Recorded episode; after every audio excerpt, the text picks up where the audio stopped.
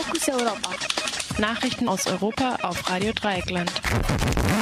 Fokus Europa Nachrichten vom 6. Juni 2014, zusammengestellt von Maike. Teilnehmende vom March for Freedom in Luxemburg festgenommen.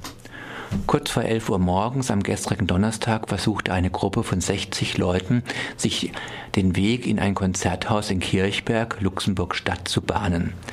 Als der Versuch scheiterte, entschloss sich die Gruppe zu einem Sitzstreik im danebenliegenden Ministerium für nachhaltige Entwicklung.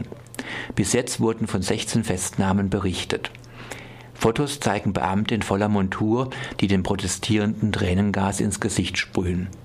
Der Protestmarsch von Sans-Papier und UnterstützerInnen ist seit Mai unterwegs und hat seitdem verschiedene europäische Grenzen ohne Probleme passiert. Bereits gestern forderten verschiedene Abgeordnete der Europäischen Grünen die sofortige Freilassung der Verhafteten. Auch aus Hamburg wird von Polizeirepression gegen Geflüchtete und UnterstützerInnen berichtet. Die Gruppe Lampedusa in Hamburg wurde gestern nach der Besetzung des Rathausmarkts von der Polizei gewaltsam geräumt. Die Demonstrierenden hatten mit einem Sitzstreik erneut ein Bleiberecht gefordert. Es gab mehrere Verletzte. Erneut Tote in der Ostukraine. Gestern Abend sollen laut Medienberichten 15 prorussische Rebellen getötet worden sein, als Separatisten Grenzposten angegriffen hatten.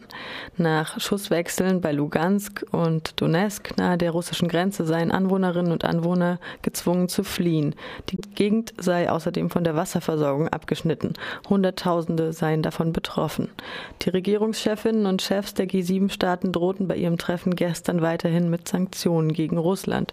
Sie forderten Präsident Putin Putin auf, umgehend die noch verbleibenden Truppen an der ukrainischen Grenze abzuziehen und die mutmaßlichen Waffenlieferungen zu stoppen. Der US-amerikanische Präsident Obama erklärte gestern in Brüssel, er hoffe in Zukunft nicht mehr auf der Ukraine-Krise herumreiten zu müssen. Obama und der britische Premier Cameron gaben gestern in einer öffentlichen Konferenz dem russischen Präsidenten Putin einen Monat, um den neuen alten Anforderungen gerecht zu werden und Sanktionen zu umgehen. EU-Ministerrat tauscht Meinungen zur Netzneutralität aus. Bei einem Treffen am heutigen Freitag in Luxemburg soll es um eine neue Regulierung in Sachen wertneutrale Datenübertragung im Internet gehen. Die EU-Mitgliedstaaten wollen in einer allgemeinen Annäherung ihre Positionen zu einem Vorschlag der Europäischen Kommission präsentieren. Dieser Vorschlag wurde vom EU-Parlament wegen einiger Schwächen in Bezug auf spezialisierte Dienste heftig kritisiert. EU-Kommissarin Viviane Reding stellt klar, die Kommission werde ihre Position nicht ändern. Heute stehen mindestens zwei Elemente der Datenschutzregelung zur Abstimmung. Eines zum internationalen Datentransfer, das zweite zur Territorialität, welches besagt, dass alle Unternehmen, die auf europäischem Boden operieren, die Regeln anwenden müssen. Das wurde vom Europäischen Gerichtshof auch bestätigt. Meinungsfreiheit auf Spanisch. Das Satiremagazin El Jueves, der Donnerstag, der am Mittwoch erscheint, wurde gezwungen, eine Titelseite zurückzuziehen, die König Juan Carlos zeigt, wie er seinem Sohn Felipe VI. eine mit Fäkalien gefüllte Krone aufsetzt. Darüber stand, der König dankt ab. Schon 2007 war El Jueves wegen Majestätsbeleidigung, einer Karikatur von Felipe und seiner Frau Letizia, verurteilt worden. Die Auflage wurde konfisziert. Der Verlag zerstört nun 60.000 Exemplare Exemplare der monarchiekritischen Ausgabe des Magazins. Einige Zeichner haben daraufhin verkündigt, ihre Arbeit bei El Jueves aufzugeben und kritisierten den Druck der königlichen Familie.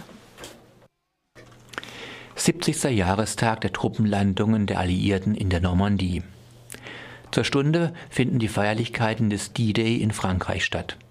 Dabei sind viele Staats- und Regierungschefinnen anwesend neben den europäischen Staatsoberhäuptern auch die Premierminister Australiens, Kanadas, Neuseelands und der US-amerikanische Präsident sowie der zukünftige Präsident der Ukraine, Petro Poroschenko. Der russische Präsident Putin ist ebenfalls vor Ort. Er hat die Gelegenheit genutzt, um in Paris mit der deutschen Kanzlerin Merkel und dem britischen Premier Cameron über die Lage in der Ukraine zu sprechen. Auch Obama erwartet, dem russischen Präsidenten über den Weg zu laufen. Er wolle dann ihm gegenüber erneut dafür plädieren, in der Ukraine Krise zu deeskalieren. Bereits gestern Abend hatte sich Putin mit Frankreichs Staatschef Hollande getroffen. Es war das erste Mal seit der sogenannten Annektierung der Krim im März, dass Putin wieder persönlich mit europäischen Staats- und Regierungschefs zusammentrifft. Junge Leute sollen Abtreibung nicht als Empfängnisverhütung verstehen. Das stellte der spanische Justizminister Alberto Ruiz Gallardón, der den Gesetzesentwurf zur Kriminalisierung von Schwangerschaftsabbrüchen kurz vor Weihnachten letztes Jahr, letzten Jahres vorgelegt hatte, diese Woche klar. Es ging ihm darum, die Zahl von 100.000 Abtreibungen jährlich in Spanien zu reduzieren. Dafür müsse aber erst einmal die Zahl an ungewollten Schwangerschaften gesenkt werden, zum Beispiel mit der verstärkten Förderung von Sexualkundeunterricht. Der Minister gab damit eine Antwort auf die Anfrage eines sozialistischen Senators. Das bioethische Komitee hatte dem Gesetzesentwurf seine Unterstützung zugesichert, forderte aber gleichzeitig mehr Unterstützung für Schwangere und Mütter in schwierigen Situationen. Abtreibungen sollen nach den Vorstellungen des Ministers nur noch im Falle der Gefährdung der psychischen und physischen Gesundheit der Mutter, im Falle von Vergewaltigung und Missbildung des Fötus möglich sein. Der Gesetzentwurf sorgte für einen Aufschrei in Spanien und europaweit. Hunderttausende demonstrierten seitdem für Entscheidungsfreiheit und gegen den Einfluss der katholischen Kirche auf die konservative Regierung. Der Generalrat der rechtssprechenden Gewalt in Madrid will am Freitag in einer Woche in einem außerordentlichen Plenum über den Entwurf abstimmen. Die Entscheidung sollte eigentlich schon vor den Europawahlen stattfinden. Die konservative PP befürchtete wohl ein Einbrechen ihres Wählerstamms.